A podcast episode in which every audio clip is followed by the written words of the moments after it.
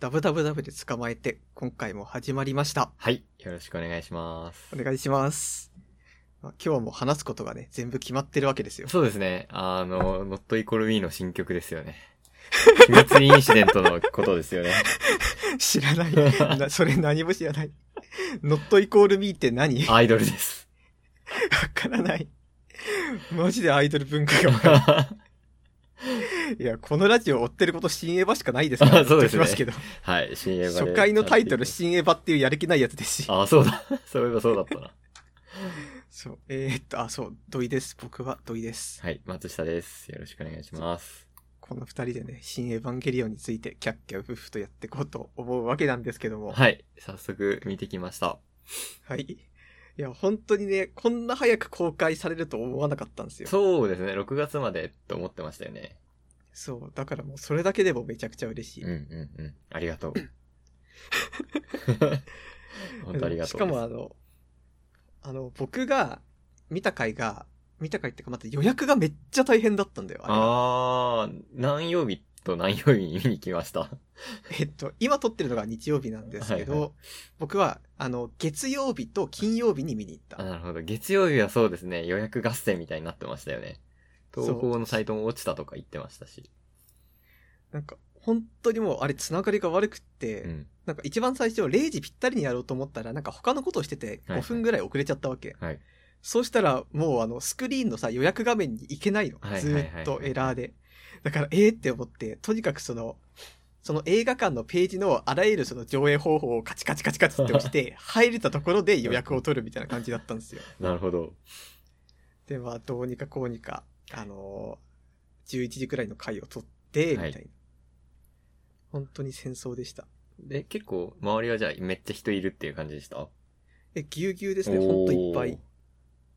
なんか映画館ってさ、おーはい。あの、席取るときに、あの、余裕あると丸って出るじゃないですか。はいはいはいはい。で、も、あの丸が出た段階ってもうさ、うん。一番前とかしか奪っ、あの、空いてるところがないみたいな状態じゃん。あはいはいはい はい。本当にもう、エヴァそれのもう最たる 例で、もう、え、これもう画面を見上げるしかなくないみたいな席しか空いてなかったりとかしたんで、はいはい。割と大変でしたね。おお。私は何、曜日に火曜日と日曜日、まあ今日に、 今日の午前に見たんですけ ど、火曜日は意外と空いてたかな。結構、まあ、初日はちょっと月曜日は行けなかった。そう、あの、 緊急事態宣言があって、8時までに終わるじゃないですか。で、あの映あそう画だね長いんで、どうしてうもん、一番遅い始まりが4時半なんですよ。うん、なんで、う有給をまあ、取らざるを得ないなっていう感 じで、月曜は私ちょっと行けなかったので、休めなかったので、火曜日の、まあ、えー、午後の回かなと、日曜日に見て、日曜、今日はもうぎゅうぎゅうでした。火曜日は割と余裕がありましたね。へえ。月曜でやっぱり一番見見たかったっていうかもう、待機してる人たちが見た感じなのかな。ですよね。多分ネタバレも絶対避けたいし、絶対、もう絶対見たいっていう人は月曜日行ったと思います。なんかネタバレ絶対やめるよスクラブがすごすぎてすごもうすなごんかかった逆にネタバレが流れてこなかった。いやー、 でも俺、YouTube ライブで、ネタ、うネタバレやめろよみたいなコメントを見て、ね、YouTube ライブそっとじみたいなことありました。そう、あの、一、やっぱりさ、あの、エヴァ見るぞっていう風な気持ちになった時にさ、うんあの、今までの映像とか、あはの、いジョハ Q とかを見直したりとかしてたんだけど、はいあの、公開日当日の深夜0時にさ、あの、流れたじゃないですか。あの、はい YouTube で。はいはい。あのあー、はいはいはいはい。私も見ました。一番最初の十何分の映像みたいな。はいそう、あれ毎回見るたびに、これパリの人めっちゃテンション上がったんだろう なってずーっと思います。その映像なんか上がってましたね、YouTube に。パリの人たちが喜ぶ映像っていう のが。喜んでましたね。よかった、まあ冒頭よかったっすよね。どうでした、もう本当に良かったです。ん、あのて、か、うん。ビルがブワーンって生えてくる感じがやっぱり超好きってなる。私、あの、マリが好きなんですよ。はいはいはい。言ってましたね。根本的に。 でもその、マリをさ、好きっていうことに対するちょっとした恐怖があって、うん。あの、いろんな人がその、ポットでのキャラみたいな感じの扱いをするわけですよ。まあまあ、ボットで。 ボットでっていうか、まあ、新劇場版からのキャラですからね。そうそうそう。はい。しかもなんか現れたけどそこまで絡みないで好き勝手やってるみたいな感じで。ういんや、その通りなんで、もう、明らかにそのキャラ造形が好きっていう以外の好きになる理由がないんですけど、 まあ、そう、確かに。でもめっちゃ好きなんですよね。あの、あの、すごい、こう、奔放な感じが。はいはい。そう、だったんで。あの、劇場版の予告をもう完全に信用できなくなってて、 あの12分の映像すらでした。うっそぴょーんっていうこと絶対あるなと思って。それは私も思った。そう。いや、普通になんか映画見に行ったら、うんカラーの人たちが実写でコサックダンス2時間半踊ってるみたいなこと絶対あり得ると思って私は言ったんで。うがちすぎでしょ、そ れ。でも、ちゃんとその映像のまんまだった。アンド。それは本当に。あ、でもあれですよね。なんか2プラス8号機みたいななんか、だけは出なかった気がしま ああ、ありましたね、そんなこと。す。そう、なんかすごい太古の昔に、なんか2つがくっついてるうんみうたいな。ん うん。あの、なんか、下のエヴァがブワーっているところに突っ込むやつですよね。そうそうそう。なんか最初は、あの、パリのところでマリがさ、うんニコイチ型2号機どうのこうのみたいなことを言ってたじゃないですうんか言っ。てました、言ってました。そう、だから、あ、あれが2プラス8号機みたいな感じかなって思いながら映画ずーっと見てたら、最後までなんか2人別々で、ですね。 別にニコイチになることもなくみたいな感じだったんで、確あ、あれだけ嘘か。かに。あーあれぐらいなら全然許す。っていう感じですね。もう、超言いたいことがあるので、あれなんですけど、ど、はいどういきます、え、ちょっと、あ、じゃあちょっと本編行く前に僕があの予告編で一個気になった話だけしてもいそいうでですすかね。全然お願いします。 あのまあ、絶対人がすごいだろうなって思ったんで、はいあの完全にその予告編、あの、僕は映画見るとき予告編から見る派なんですよ。はいはい見る派っていうか、ちゃんと全部見たいわけですよあ。その私も映画に行く前の助走部分から。はいはいだから割とちゃんと時間前に行って、はいまあ予告編から見てっていう感じだったんだけど、まあエヴァの CM がやっぱりずらーっと並ぶわけなんですよ。はい。はいはいはい。なんかすごいやつだとあの、すごあの、ツイッターのさ、防災あ、それ見たかった見たかった CM 流れててけど、私の映画館ではやらなかった。それ見たかったあ、っす。そうなんだ。はい。そう、あれもちゃんと流れたりとかして、はいああ、がっつりエヴァじゃんって思ってたんですけど、うんなんか一個だけ、シンジ君、エヴァに乗りなさいみたいな感じの、三田さんのセリフから始まる、はい。しやつが流れて、んって、お前、歯と言って、なんか、えキューと言ってること違くないみたいなことを思いながら、はいはい何が始まるんだって思ったら、エヴァンゲリオン京都基地っていう CM が始ま って、なんか、パチスロの CM みたいな感じで、うんその、エヴァンゲリオンが現れたと思ったら、なんか、舞妓の格好をした人たちが画面で踊り狂うみたいな CM で、なんじゃこれはってそうなんか聞いた限りだと、あの、京都映画村うん。の宣伝っぽいんですようね。ん。で、そこでなんかアトラクションとかがあったりとかするらしいんですけど、うんうんでもそんな、え、この間 Q 見て、それで、今、シン見るっていう時に、そんなミサトがエヴァに乗れって言ってるところから始まる CM あるんかやべえな。 すごい。そうだからそれでめちゃくちゃちょっと笑いそうになったんだけど、やっぱりその、公開初日に見てるわけですよ、こっちとしては。はい。そうなると、周りの人だって、もう生粋のエヴァ好きなわけだからって、ここでクスッとしたら、うん。なんだこいつみたいな、うんうんピリつくかなって思って、うんうんうんずっとこうマスクの下でちょっとだけニヤニヤしてしまったんですよ。あるあるあるあるですね。ちょっと何点かネタポイントもありましたよね。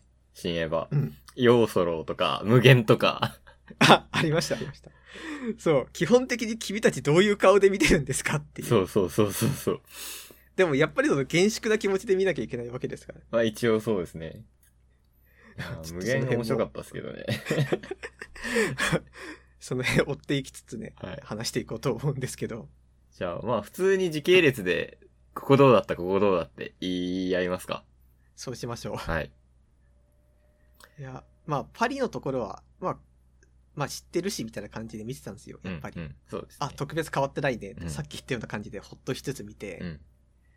で、まあ、実際あれから来たら、すぐなんか迎え来ると思ったら、第三村パートが始まったじゃなういんですうんか。うんそうだから、あれで、まあ最初はなんか、あ、20分ぐらい続くのかなって思ったら、うんなんか、体感だけど1時間弱ぐらいうん。結構続ありいまたした気よがするうんんですよね。だいぶあったと思います。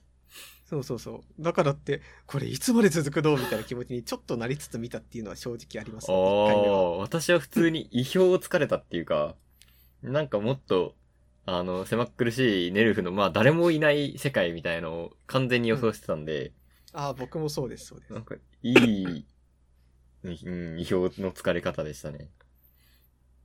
そうなんかあの、当時が出てくるところがめちゃくちゃ、あーってほっとしたんですよ。はいはいはいはい。生きた人間がいて、しかも鈴原当時だみたいな。はいはいはいはい。で、結構変わってない感じで、委員長も出てきて、そで、うなんか知らんけどおばちゃんとかもい て、綾あ波のおもばちゃん馴め染っんでちゃて。喋るじゃないですか。はいはいはい。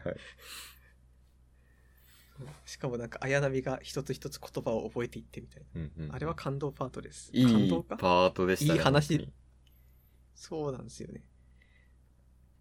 なんか基本的にあんなほのぼのしてるんだっていう。当に。うんうんうんうん。で、なんかずっと見てたらさ、なんていうかこう全体的にあの戦後感がちょっとあったなと思う。はいはいはいはいはい。 なんかそれこそその、だって基本的に文明が昭和とかあの辺じゃないですか。はいあの街の作り方が。そうですね。家の作り方とかもね。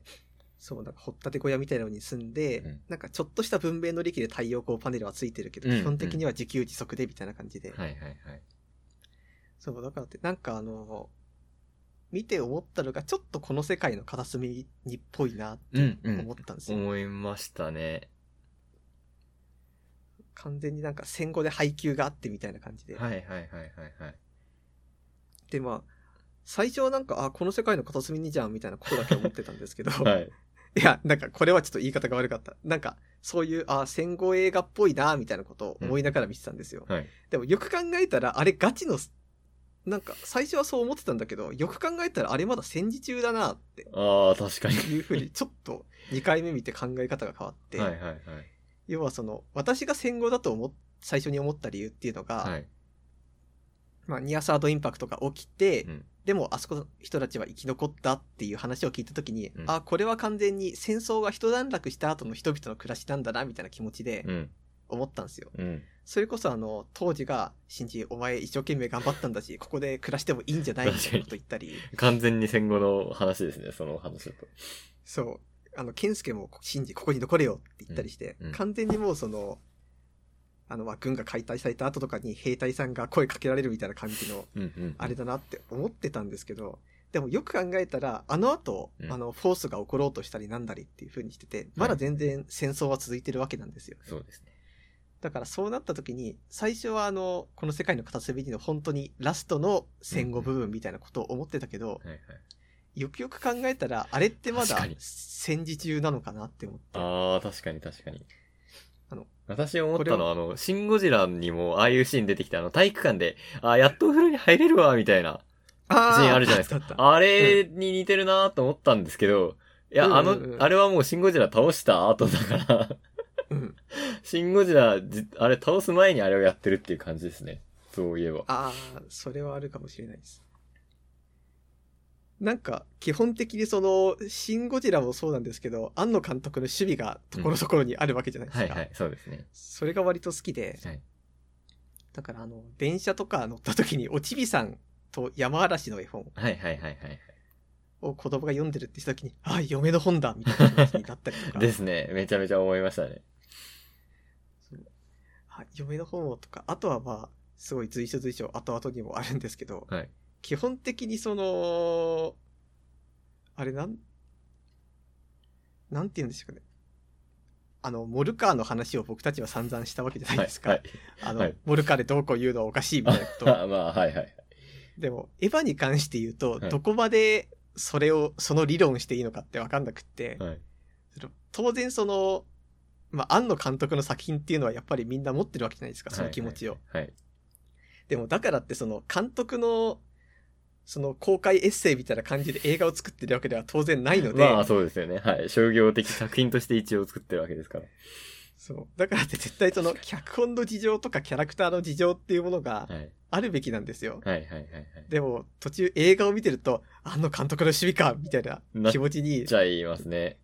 そうなってしまうんで、ところどころこう心をガッとうん戻しながら自制して見る必要があって、確かに確かに確かに。そうあのそれの一番最初の危なかったのがおちびさんポイントです。 おじいさんもなんか、なんだろうな、普通にネタ的に見てたかな、私は。まあ、なんで残ってるんだとは思いましたけど。そう、でもなんそでれこそ残ってるのかっていうのが、まあ、結構あって、まうんあ、人もなんで生きてたかって言えば、まあ、そりゃそうなんですけど。だって、ブンダは完全になんか戦ってたし、別のところであの日いる、あの人たちは、エルか結界密度が高くなっちゃって、LCL になっちゃったんじゃないのって思うけど、まあ、そこら辺もちょっと置いといて、あの、ブンダーの人たちが使ってるあのパナソニックのタフノート あ、そあれそうなんだ。あタフの、あの、もう完全にパナソニックの現行機種と、へーあと、ブンダーの人たちが使ってた iPad Air うん。 4、うん多分。うん、と、あと、ジムニー。はいはいはい。あれ、あのパナソニック、アップル、スズキが唯一なんかこう、ちゃんとメーカーが出てきた一般物だなと思っています。ああ。あれって現行って最新機種っていう意味の現行ですかあ、そうです。アップルのは多分そうだと思います。じジゃあムニーあはのちょ世っと界にわもかんないです。あの世界にもそれがあるんですそね。う。多分あるんだと思うんですよ。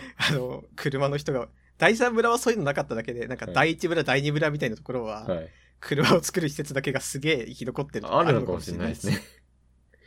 あ、それで一個思ったことがあって、はい あの、北上緑だっけあの、すごいあのギャルっぽい喋り方をするピンク髪の。ああ、はいはいはいはい。あの人が、あの、ブンダーにいるときに、確かあれ、なだ、あの、違う。ごめん。違う、マリだ。マリが、ブンダーいるときに本を溜め込んでるシーンがあるじゃないですはいか。はい、ありますね。あの時、アスカがさ、あの、断捨離ししてるどころかって言ったじゃん。うん、うん。ってことは、あの世界にこんまりいるのかなみたいな気持ちに確かに。ちょっとなって。だって断捨離ってさ、あの辺の人たちが入らしたわけじゃないですか。はいはいはい。しかも、ってことは絶対、こんまりがあの世界にいないと断捨離っていう言葉は生まれないし、うん。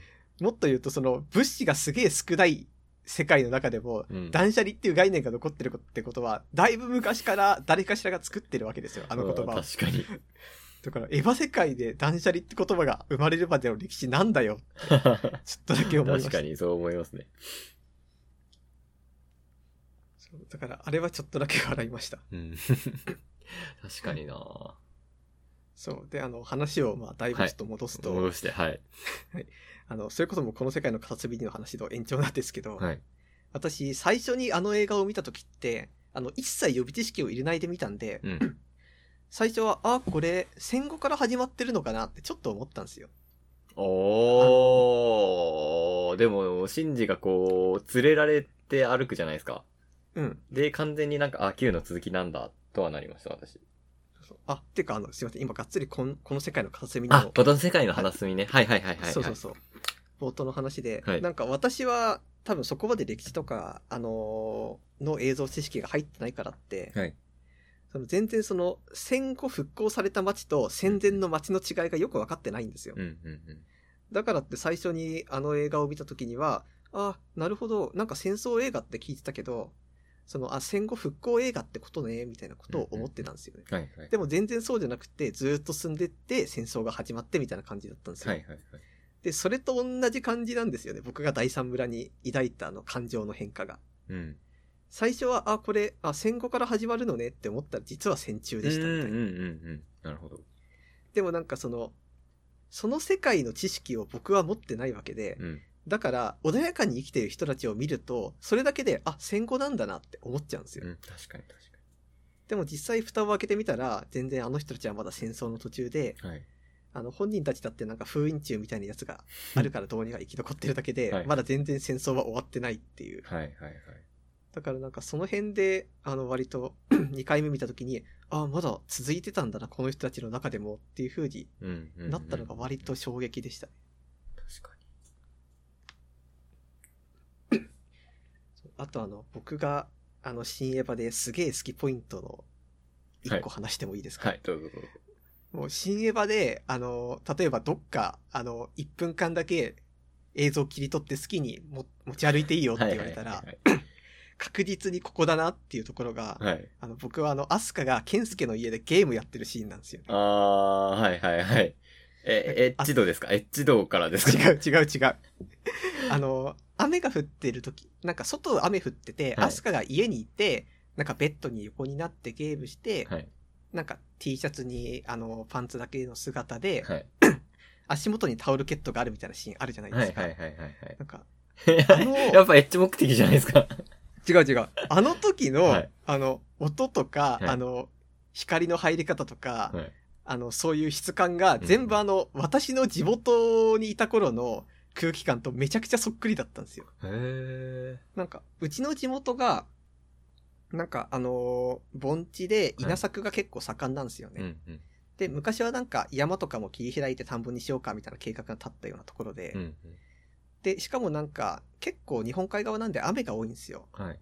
で、雨季とかはザーザー降るような感じで、はいそういう風に、だから、で、うんそういう風な時の過ごし方っていうのは、まあはい基本的に子供の頃は家にいるわけですよ。はいはいはいはい。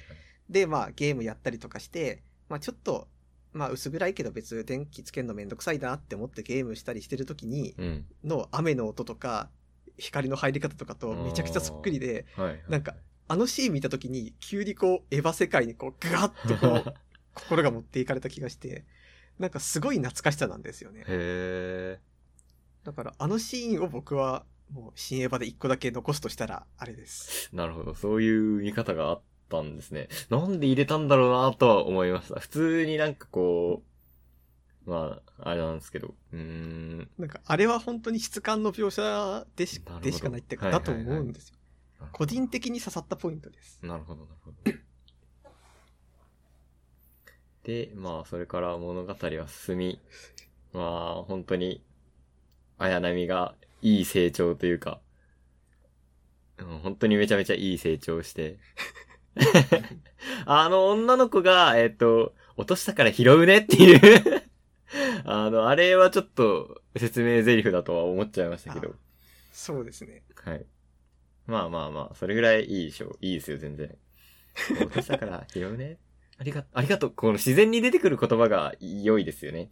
ありがとうって言うんだろうなって思ったら、ありが、ありがとうってそのまま言うとか、あの、あと、シンジ君が、えーな、なんか最後の方で、ありがとうみたいな、と、もう本当にありがとうっていう言葉がスッと出てくる映画だなっていうのは思いましたね。なんか本当にこう、キャラクターがグワって成長していきますよはいはいは。いはい全体的に登場人物たちが。うんうんうん。そう、なんかあの、それこそさ、当時があんなキャラになるとか思わないじゃないですか。思わないっすね。お前あんな人殴ってたじゃん。殴ってましたね。まあでもやっぱり生きていかなきゃいけないっていう時に、はいやっぱりこう変わらざるを得ないんでしょううんね。うんうん。それも説明されてましたね。ああと、僕がちょっと思ったこととして、はい。あの、けんあの、当時がさ、いかにもこの村に馴染んでくれたらいいのにな、みたいなことはい言はいはいったシーンあったじゃないですか。あそこで健介無言で目をそらすじゃん。うんうん。だから、あ、もしかしたらこれ健介もこの村に馴染めてないのかなってちょっとだけ思ったんですよね。ああ。だってあの、機関さん、あの、村のエネルギー問題とかの整備を健介やってとか、、はいろんなことをしてるけど、うん。正直あんな風に一日中あちこち走り回ったりとかうんするってめちゃくちゃ大変なわけじゃないではすいか。はいはい。でもそれでもまあ実際本当はさ碇がいたらうん魚釣りと他の仕事で分業できるのに、うんでもずーっと健介一人でやってるわけですよ。 あなんだあったらそ。の だって健介その学校で勉強教えるシーンとかあったじゃあ、なあいりですか。ましたね。なんか、三角関数とか見えま したけど。なんて書いてあったのはい。ってなると確実にその健介は子供とかとも仲まあ外見対面上は仲いいわけなんで、はいはいはい。なんか子供2、3人連れて、じゃあ今日ちょっと釣り行こっかとかすることだって本当はできるけど、そういう助手を雇うとかを一切しないで自分一人で全部やるんですよ。はいはいはいはい。だからなんかすげえ大、健介すげえ大変じゃねえって思ってたけ ど、よく考えたらあの大変さは、その、一人で暮らしてい行かせてもらう、なんか、本当はさ、稲作とか手伝った方が村の人だっていいのに、はいそういうのをしないで一人で暮らさせてもらうための、うんこうなんか対価としてうんうん。ちょっと大変そうになってるのかな、みたいな、うんうんうん。いうことを思ったんですよ。言ってましたね。一人、うーんと、うちは免除してもらってるんだ、みたいなことも言ってましたよね。そうそう。なんか、正直、魚一匹釣ったところで変わんなくないっていう気持ちはあるんだけど、はい。でも逆にその、魚一匹、あってもなくても変わらないんだけど、それによってつながりをこう保つための手段が魚だと思うんですよね。うんうんうんうん。なんか、そこまでの手間じゃないけど、でも多少のなんかストレスっていうか人間関係の途切れない道みたいなのだけは残しておくっていう、はいはいはいはい。なんか、あそういう風にしてあの共同体と関わってるのかなっていう気持ちになりました。はいはいはいはい。ニヤサー、ニヤサー言ってましたけどね。アラサーですよね、完全に。アラサーの言い方で、ニヤサー、ニヤサー言ってましたよね。まあ、五感はね。うんまちょっあ、そうね、なんか、震災とかと比べちゃ、まあ、あれなんですけど、こう、どんどん馴染んでいくっていうか、そういうのそ多分、描きたくての、ニヤサーのっていう、略語みたいな感じなんでしょうね、きっと。それは思いました。あと、あの、ニアサーなんですよね。ニアサードインパクトじゃなくて。はい。略語になるって、あの、スラングになることだと思うんですよね。はい、はい、は多い分。。ってことは、あの世界でスラングになるってどういうことかっていうと、元の意味以上の何かしらが生まれてくることだと思うんですよ。うん、うん、うん。だからって、その、 よっしゃだからなんか、なんだろう、あ、いい話ですねっていう、なんかスラングみたいなのってあると思うんですよ。はい。例えばその、すげえ本当に感動する話を聞いて、ああ、いい話だっていうのもあれば、はい。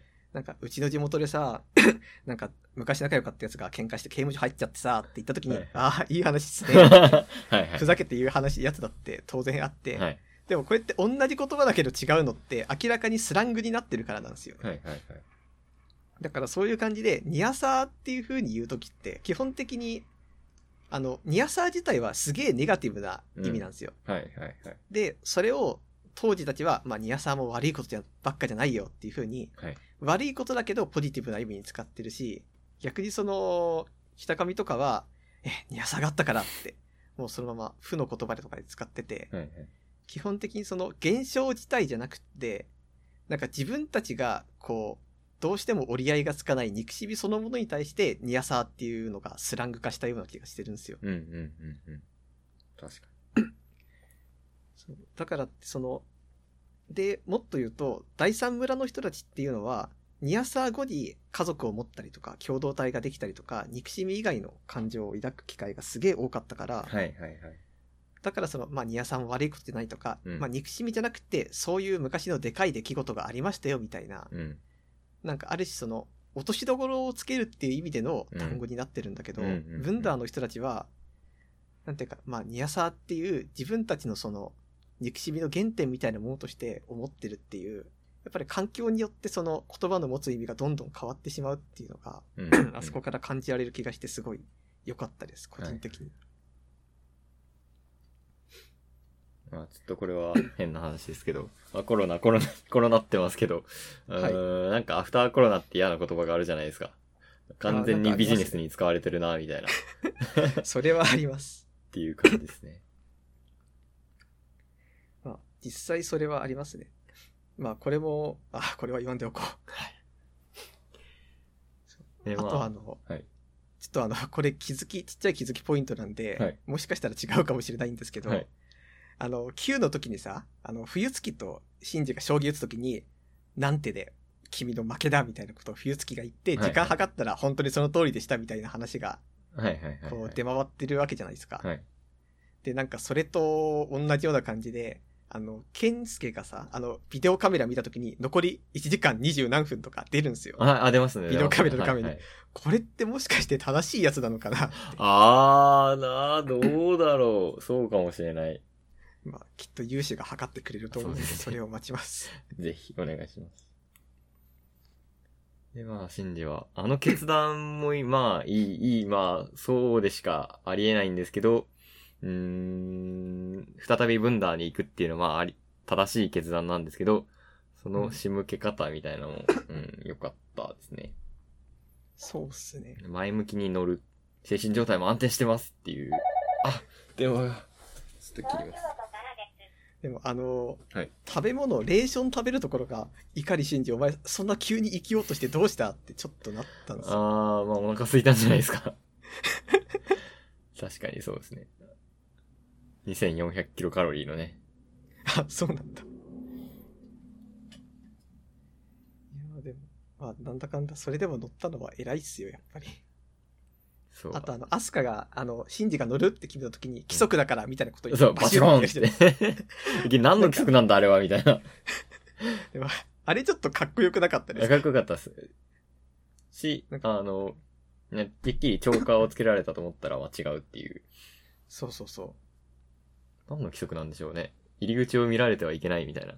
海で線も、なえっ、と、海岸線を描いてはいけないみたいな、そういう感じなのかな。確でも純粋に脱走兵だからじゃないですか。まあ脱走兵っていうか脱走したから。かに。でもむしろあの、今まで、ああやってあの、拘束して連れ帰るっていう義務があったのに、うん。あの、第三村の中では自由にさせてたのすげえ優しいと思いませんうん、うん、確かに。もうでもなんか最後は別にもうそれでもいいみたいな気がしてたんじゃないですかね。ああ、そういうことなのかなそ。う。ミサトさんも、もうシンジ君には合わせたくないと。エヴァにも乗らんでくださいみたいそう、あの、美里さんって言えばさ、なんか急に、あの、健介の墓参りしたあたりから急にみんな話し始めたじゃないですか。な。はいはいはいはい。スイカがどうのとか、はい。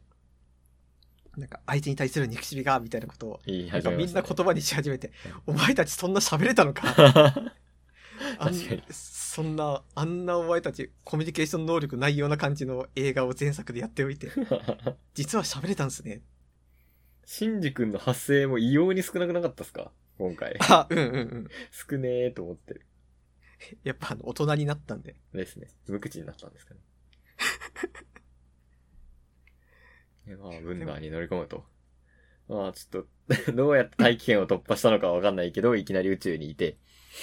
うんでも、ブンダー自体がやっぱりあの、ずっと種子を保存するための船だからって、うん。できるんじゃないですか。まあ、飛行機と同じ要領で、ズバンと上に行ったんですかね。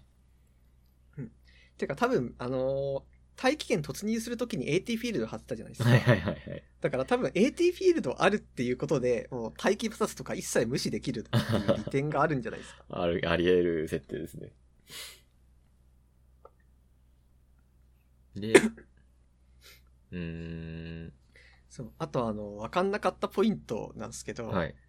あの、カジさんがいつ死んだのって結局よくわからなかったんですよ。うわ、あれじゃないですか。やっぱ、えっ、と、9じゃない、歯の後、まあ、見えてない部分があって、なんかこう、パイ、戦闘機に乗り込むシーン的なのあったじゃないですか。えっ、と、うん今回のシーン、エヴァンゲリオンで。ありましたね。で、うーん、サードイン、ニアサーを止めて死んだんじゃないかなっていう印象ですなんか、ニアサーで即、なんかニアサー起きてから、はいカジさん死ぬまで割と時間なかったあの話だったら、ちょっと思っちゃって。ああ、確かにな。そうだから多分なんか、よくわかんないけど、シンジがニアサー起こして、あの、カオルくんが止めて、うん止めてからのニアサーを止めるまでにある程度の時間があったのかなっていう。そうなのかな。カジさんは結構なんか環境保全的な取り組みを、 まあ坂本隆一的な取り組みをし てて、で、もう、種子保全とかも、もう全然、あの、上あたりでやってたのかなと思いました。あ スイカ育てて。はいはい、はい。自分で頑張って育てて、ペンギンも保全して、みたいな。環境は守って、原発はダメ、みた いな。そういう感じですよね。いやでも、カジさんあれ、全部一人でやろうとしたのめちゃくちゃすごくないですかすごいですね。 もうよくやりましたよ、本当に。はいだって下手したらあの、ネブカドネザルの鍵を持ってくるよりも、生物全種集める方大変ですから。 確かに確かに。持ってきましたよ、みたいな。裏でまあ、実はね。そう、そう、実はあの、軽トラ乗ってスイカとか運んでたわけ です。そうそうそうそう。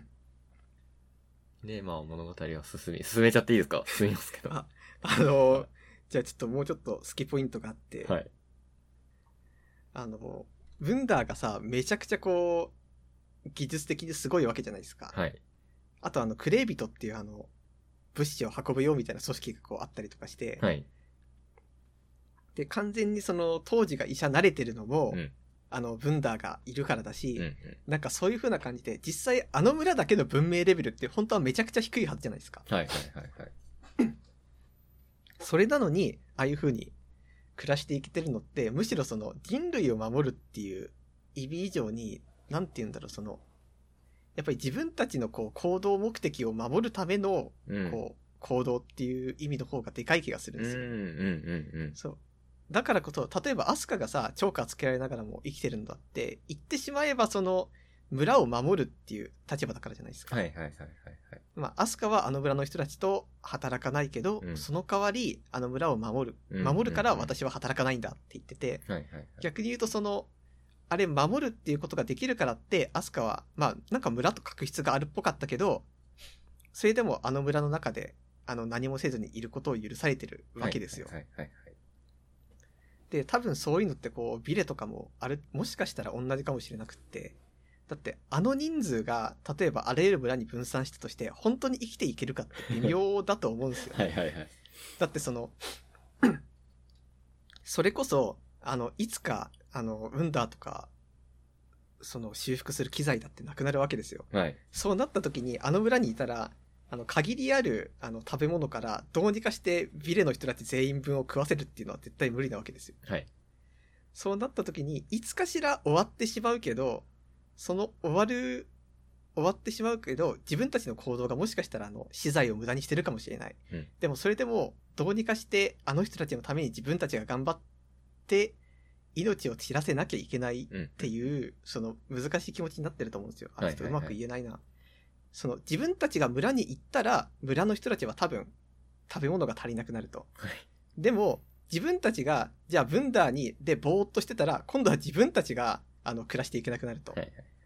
それに、まあ、ブンダー動かさな、でも動かさなかったら、あの、他の村と交易して、あの、第3村、第1村、第2村みたいな人たちが暮らしていけないと。はいじゃあ、その中の折衷案として、自分たちが死ぬ可能性もあるけど、はい村とは完全に独立した部分で生活をして、その、もしかしたら命がなくなったとしても、それで村にかける迷惑っていうのは結局滅びが変わらないっていうことだけで、はいはい。必要以上に苦しめることもなうく、んうんなおかつ戦場で生きることができてっていう、変な意味でのウィンウィンみたいになってる気がするんですはよ。いはいはいはい。ちょっとうまく言えないんですけど。なんか、ミサトさんが戦う、なんか戦う理由みたいなのやっぱ、ガンダムでも求めるじゃないですか。俺は、あなたはなぜ戦うの何もないのに戦っちゃダメなのかみたいな感じあると思うんですけど、まあ、ミサトさんたちの戦う理、ミサトさんの戦う理由は、あの、息子、家事領事のためだと思うんですけど、うんうん。。あの、なのでね、他の船員たちの、を考えると、まあ、降りてった人たちもいるけど、戦う意味みたいのはやっぱり自分たちが帰るところと、あとまあ美しい地球と、まあ家事領事もなんか、家事領事の、あれだから信じるよみたいな、あの、めちゃめちゃ硬いいい人たちが言ってたじゃないですか。ね、家事領事を、が守りたかったものを守るから、まあ、それは、えっ、と、あの村とかっていううん感じですよね。そうですね。あの村、あ、そう、桜があの、手紙をもらって泣くシーンあるじゃないですはか。いはいはい。あの写真、あそこちょっと好きなんです。ちょっとっていい か、ですねだいぶ好きです。はいお前どんな気持ちで乗ってるんだよ。 確かに。帰っても良さそうなものをみたいな。いいんすよ、別に。当時のところ で、あの、看護師みたいなことをしたって。うんうんう誰も責めない。ん。はい。いや、でも、まあでも乗るんですよね、桜は。はい。そう桜この映画でめちゃくちゃ好きになったキャラクターなんで。はい。お母さんかみたいなことを言われてましたけど。なんかあのツッコミちょっと、え、そんな具体的に突っ込むって。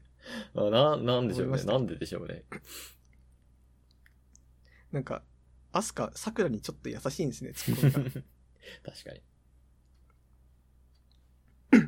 でもなんかあの辺になってくる、なんか、ほんと第三ブラ超えたあたりから、はいあれもしかしてなんか Q で俺たちが思った感想ってミスリードだったんですか、みたいな。うんうなんんかこうん。う、思い如ました実。に現れていくじゃないですか。はいはいはいはい。あ旧なかった説もあるんじゃないかみたいな、こういう実験をしたり、 旧、あれ、ちょっとダメだったんじゃないのみたいなことも思ったんですけど、あれを見て、あ、旧いいみたいな。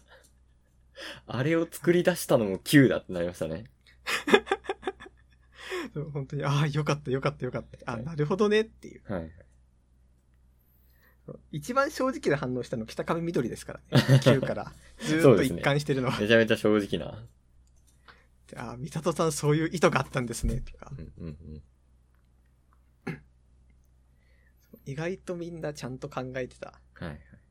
まあ、やっぱ説明しないのが一番悪いになるんですけど。 確かに。でも、思ったより悪くなかったっぽい。はいはいはいはい。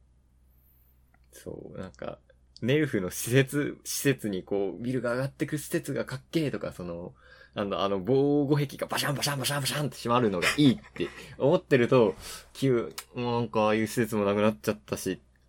で、これも、あれと同期するんですよ。あの、ニアサーなったらよかったのにもう親死んじゃったし、みたいな。